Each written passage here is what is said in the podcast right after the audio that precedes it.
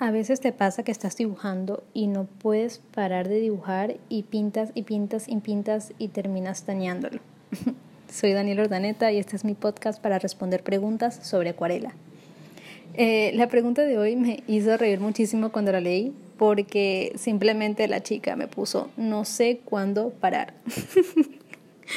Eh, me sentí muy identificada con su pregunta porque es algo que todavía me pasa cuando dibujo. A veces estamos dibujando y nos está gustando muchísimo cómo está quedando todo y no podemos parar eh, de agregar pigmentos, de agregar líneas, no podemos parar de dejarlo. Y yo creo que em, es algo que debemos corregir porque a veces si estamos observando muy bien el dibujo y estamos prestando atención realmente a lo que estamos haciendo, el dibujo por sí mismo te dirá cuándo parar, cuándo dejar de agregar cosas. Em, e-, es gracioso porque de verdad he dañado un par de dibujos por poner pigmento de más donde no va.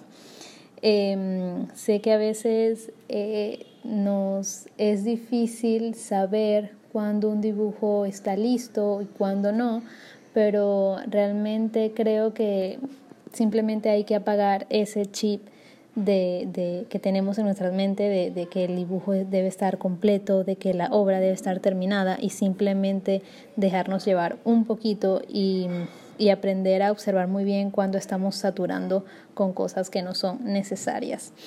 Eh, un tip que, o un consejo que les puedo dar uh, para saber si un dibujo está terminado o no es que simplemente te preguntes si estás satisfecha con lo que estás haciendo y eh, que no necesariamente tienes que terminar un dibujo eh, cuando lo empieces. Eh, a mí me gusta dejarlo reposar, quizás dibujar, invertir par de minutos o horas en un dibujo y dejarlo reposar unos días y luego volverlo a ver y, y, preguntarme si realmente le hace falta algo, porque em, a veces nosotros mismos nos saturamos del mismo dibujo y es importante como que tomar un break. Así que espero que esta respuesta les ayude a ser más conscientes en sus procesos creativos.